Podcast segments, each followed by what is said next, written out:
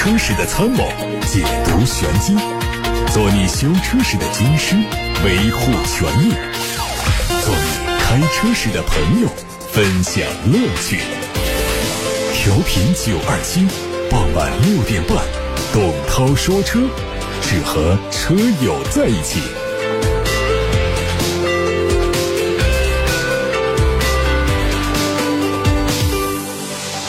欢迎各位在周末的晚上六点半听董涛说车，有问题可以打八六八六六六六六参与节目互动提问。看今天的新闻，欧拉好猫就有芯片事件开始赔付，用户在升级了最新的车主 APP 之后，就可以申请好猫首任车主充电权益，一次性返还现金一万元。目前网上已经有不少车主晒出了到账信息，按照事件发生前欧拉好猫超过四万辆的累计销量计算，欧拉本次赔付需要付出的总金额高达四亿元。这是欧拉为此前车机芯片涉及虚假宣传问题付出的代价之一。从网上用户的反馈来看，收到一万元充电权益之后，大部分用户对结果表示满意，但也有车主啊坚持要打官司，要求欧拉退一赔三。事件是否会有新的进展，我们会持续关注。多家媒体报道说，有一汽丰田经销商称，第十五代皇冠将通过进口的方式引进中国销售，目前已经开始接受预定，预计售价在三十五到四十五万元之间。经销商表示，提车需要等六个月左右的时间，目前还没有明确说法是是否会加价。该车在日本本土的售价约合人民币二十七到四十二万元，进口到国内加上税费之后，售价三十五万元起是很有可能的事情。二零零五年，第十二代皇冠国产进入市场。以虎狼之势迅速击败奥迪 A6L，在此后的三年中，它的销量一直处在领先水平，堪称出厂即巅峰。然而巅峰过后，销量就开始下跌，后来竞争力逐渐下降，即使定位放低，降格竞争也没有能够重新走进主流市场。再后来，一汽丰田引进亚洲龙之后，这皇冠就彻底停产。第十五代皇冠跟我们印象中的皇冠基本上不属于一类，它的车身更低，侧面线条比十四代更圆润，采用了溜背的设计，夸张的前。前脸倒梯形的大嘴，配合两边四出的排气是非常年轻运动的。内饰不管是三辐式的方向盘、短的排挡杆、中控台和杯架的造型，还是大面积的碳纤维的装饰板，都在彰显着运动的姿态。在老前辈看来，这是很难想象的变化。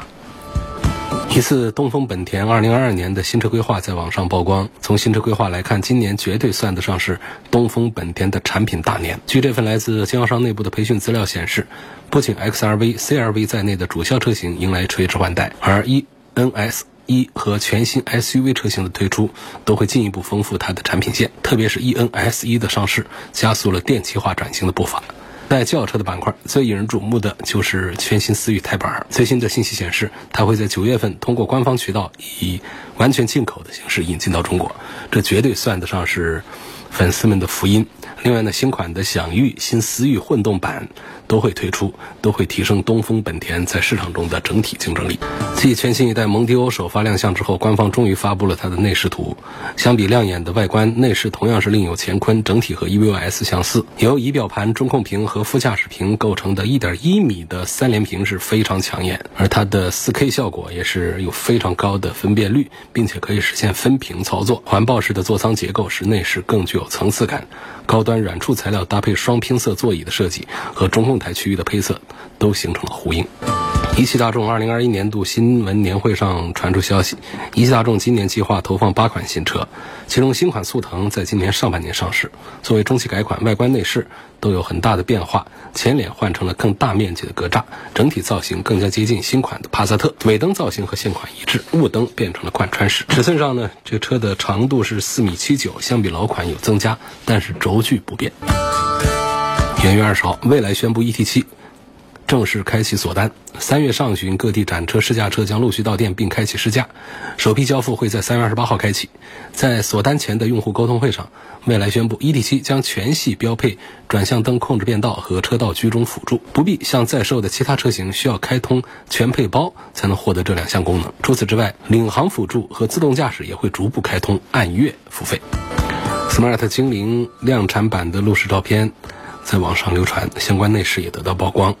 量产版会基于吉利的浩瀚 SEA 平台，定位是小型的纯电动 SUV，有望在北京车展期间亮相，今年国产上市。外观结合专利图看，在大范围保留概念版的造型同时，对局部细节做了量产化的处理，包括采用了隐蔽式的门把手，下格栅造型也是非常常规。内饰最显眼的是中控台上方所配的悬浮式中控屏，屏幕下方配两个不规则造型的空调出风口。动力信息还没有发布。接着到二零二二年元月十七号，小鹏汽车成为行业第一个贯通全国三百三十七城的充电车企。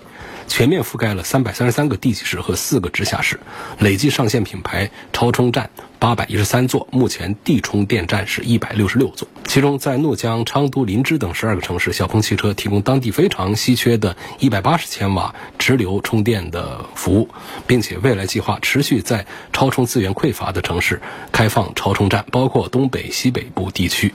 最近，节能和新能源汽车产业发展部联席会议召集人、工业和信息化部党组书记、部长肖亚庆主持召开了部级联席会议二零二二年度工作会议。会议提出将尽早研究明确新能源汽车购税优惠政策的延续等支持政策，完善积分管理要求，稳定市场预期。简单的理解就是，二零二三年购买新能源车应该仍然可以享受免征购置税的好政策。同时，充电设施和网络建设也会越来越好，使用起来更加便利。各位刚才听到的是汽车资讯，现在开始回答大家的问题。第一位朋友问说，汽车事故保险赔付起了纠纷该怎么办？首先是通过协商调解的方式啊，就是自行和解，就是没有第三者介入的，呃，双方当事人直接交涉。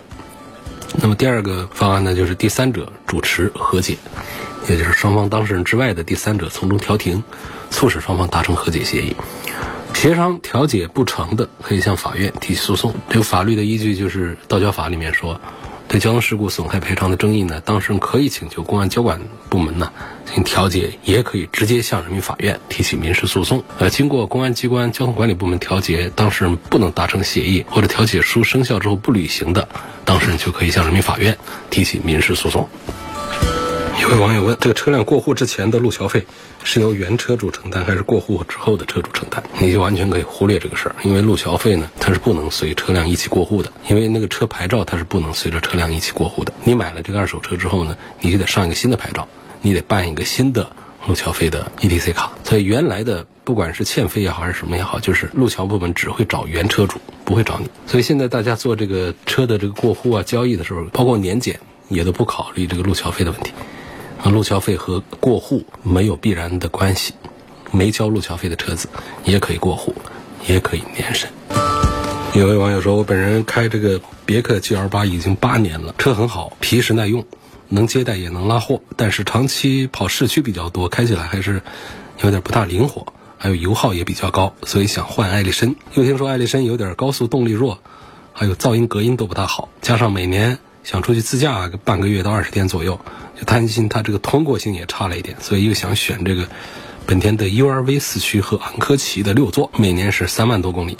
他就想问一下，这三个车应该是来怎么选？就是适合家用兼商务，你适当的可以带点小货。关键呢，就是说要耐用，综合性能要好，可上可下这么一个要求。嗯，如果是从这个角度讲，其实我是赞成这个 MPV。如果你是要家用、商用带自驾游一起这个舒适性的话呢，尽管这个昂科旗比艾力绅要更大一些，但是它只是外观尺寸的大，在内部空间上还是 MPV 要更大一些。所以要商务带家用更舒服的话，毕竟你每次出去旅游啊，也就那么一趟。十几天的时间，能克服的克服一下。而且这种旅游的话呢，我们现在的公路铺装都非常好，也没必要考虑太多的什么通过性。就跟我们在城市里面走路是一样的，走高速公路，下了高速公路也是铺装很好的路。我觉得没必要来为了通过性能来考虑 SUV。二零一五年的 CRV 排气故障灯亮了之后呢，其他故障灯都亮了。过几个小时之后又恢复正常，问车需不需要检修？如果只是偶尔出现过这么一次的话，你就不管它；但如果经常出现这样情况，当然是要检修一下。有个网友说，等车的时候，前面有个东风风神的两厢车，后面亮着两个白色的灯，很刺眼，不知道这是什么灯。这个它肯定不是一个白色的灯啊，它就是它的示宽灯或者说是刹车灯啊、夜行灯，只是呢，它这个灯罩啊。颜色比较浅，所以呢，透出来的光呢显得就比较白。因为在后面的这个白灯的话呢，它只适用于我们的倒车灯光，才是白的，其他都是有颜色的。有一些越野的需求，问福特的锐界、雪佛兰的开拓者该怎么选？都是四驱。如果只为四驱，那我推荐雪佛兰的开拓者。从这个雪佛兰的开拓者的四驱结构本身来说，虽然说后桥的差速器，呃是多片离合的这种模式，但亮点在于两边的驱动桥各设置了一个，组合起来呢可控性和灵活性更高，所以它的脱困能力就更强。四驱的锐界在中央只设了一个多片离合器的差速器，限滑和脱困的能力比较有限。虽然它的绝对动力是处于领先，但是底子比较老，只是外观和内饰稍微改了改。这个四驱能力呢，也不是这款车突出的地方，所以不推荐。如果你喜欢酷一点的呢，想偶尔去越野的话，还是建议开拓者，雪佛兰的开拓者。一位叫王超的网友问：最近我看到两次啊，就是雅阁那个车的排气管哗哗的往外流水，我们的车从来没有过吗？不一定，因为你自己看不见自己的车嘛。这往外流水是一件很正常的事儿。当然，就是说明我们的发动机状态良好。但是如果说是排气管积水过多的话呢，要检查这个排气管底下是不是有个小口堵了。那排气管有锈斑，有些积水的话呢，就会堵住它。小口堵了之后啊。水汽就会越积越多，然后当我们猛加油的时候压力大，就把水汽给冲出来。这个并不影响什么东西，但是呢，如果排气管里面的水太多，可能会造成一些传感器的数据偏差，导致发动机供油不准，影响性能。另外呢，排气管长期里面积水的话，还会加快这个排气管的管道的腐蚀。总之呢，就是汽车的排气管滴水是很正常现象。不停的喷水的话呢，一个就是看是不是堵了这个排气管底下的出水孔；第二个就是我们的汽油里面是不是水分太多了。总之呢，有一点像冬天的时候遇冷滴水，这是很正常现象，说明发动机工作非常正常，呃，燃烧很充分，发动机的雾化效果好。尤其是在冬天，我们看到的是那种尾气带雾气是最好的。如果这个冷凝的水珠很小，并且悬浮在空气中，水蒸气就是呈现为白色的气体。呃，环境气温比较低的时候，排气管冒白烟，那就是水蒸气。如果冷凝的水珠集中起来，它就变成了水。排气管滴水呢，是因为汽油完全燃烧之后，烧得好的话，它生成的是水和二氧化碳。水在高温下是水蒸气，水蒸气在高温下是无色透明的。但是气温低。等温度低于一百度之后呢，水蒸气它就会凝结成水。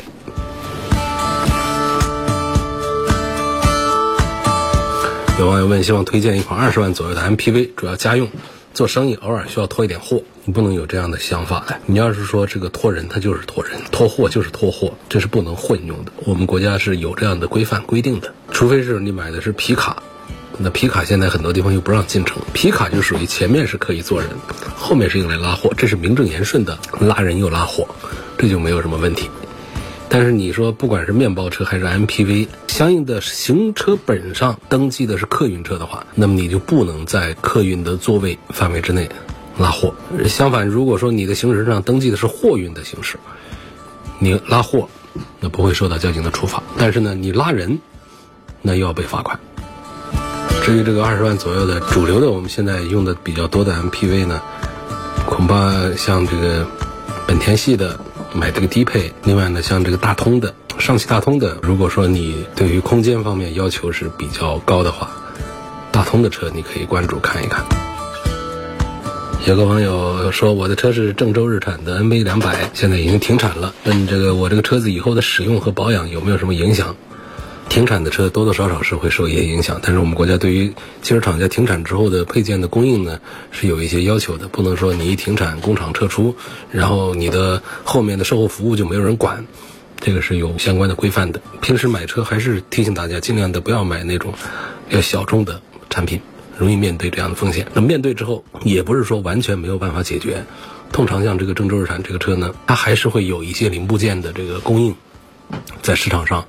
还是可以找到的，厂家还是会负责的。NV 两百，有网友分享他这个标致三零一，他说一个人开还是很好的，除了油耗高，很结实很耐造，一百四十码也比较稳不飘。云鹤说一三款的森林人尊贵版开了八年了，十七万公里，现在烧机油很厉害，有没有办法？打电话给八六八六六六六六九二七汽车生活馆烧机油治理中心，专门帮大家排忧解难，解决这个烧机油的问题，而且不用大修，费用便宜。有个网友问：经常跑高速十万块钱推荐什么车？这个不好推荐。你经常跑高速跟我们买什么车之间没有什么关系。哪些车在设计的时候它不适合跑高速呢？除非说我们的纯电动车，如果说下地十万块钱这种车你经常跑高速，那肯定是不行，续航里程啊、充电呢都成问题。燃油车下地十万块钱，只能说它是这个品牌下比较入门的产品，但是它跑高速哪有什么问题？哪个车说下地十万块钱它不适合跑高速的，不存在的。高速公路上，在最左侧车道上开的特别慢，会不会受处罚？以前不受处罚吧，但是二零二二年四月一号起的新交规，会对这个低于最低限速行驶的车辆扣三分。二零二二年四月一号开始，你这个高速公路最左侧这是一个超车道，我们好多人呢，这外行不知道，反正看着有一条空的车道就走，不知道规矩，走在最左侧这一条车道上。走的特别慢，把后面都压着。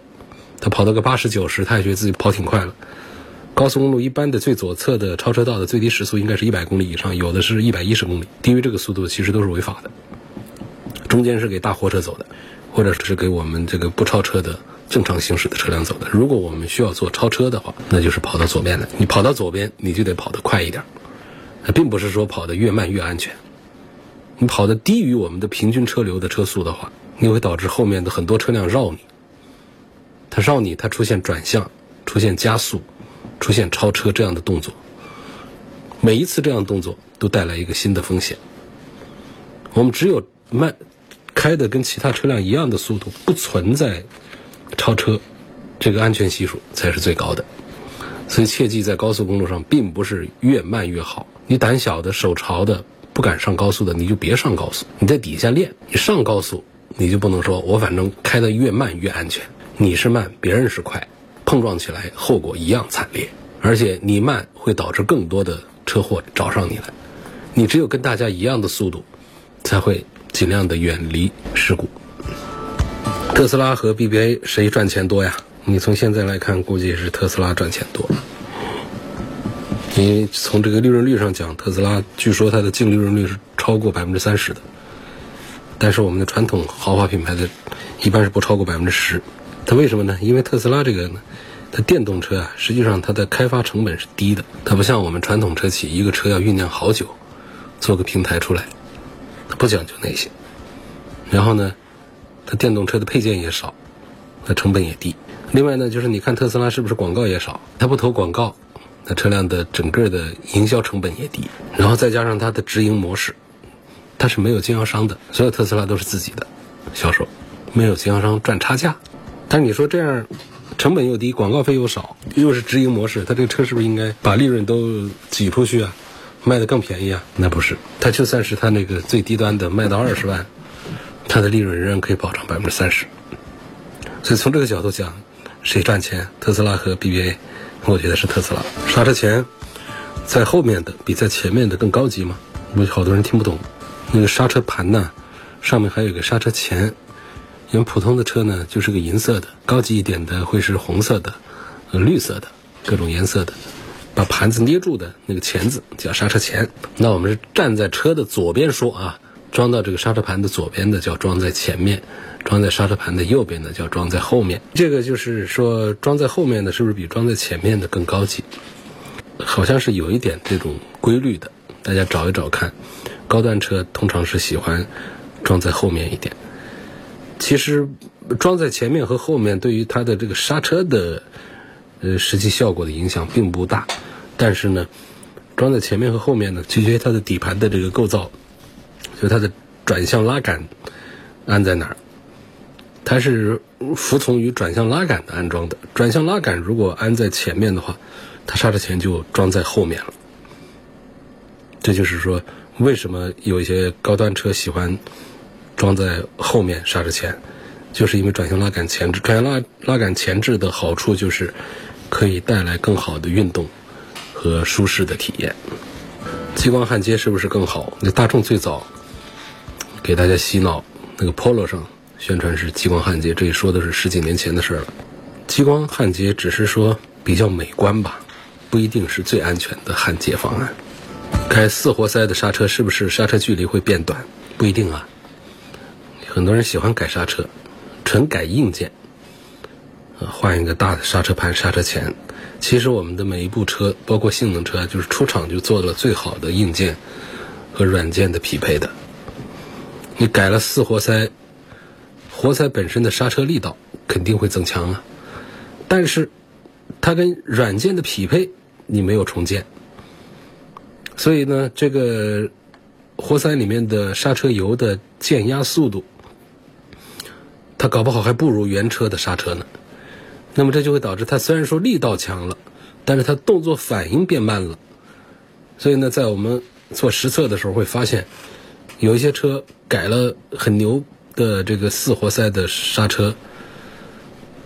结果刹车距离反而那变得更长，这就是因为只是改了硬件，没有匹配新的软件的原因。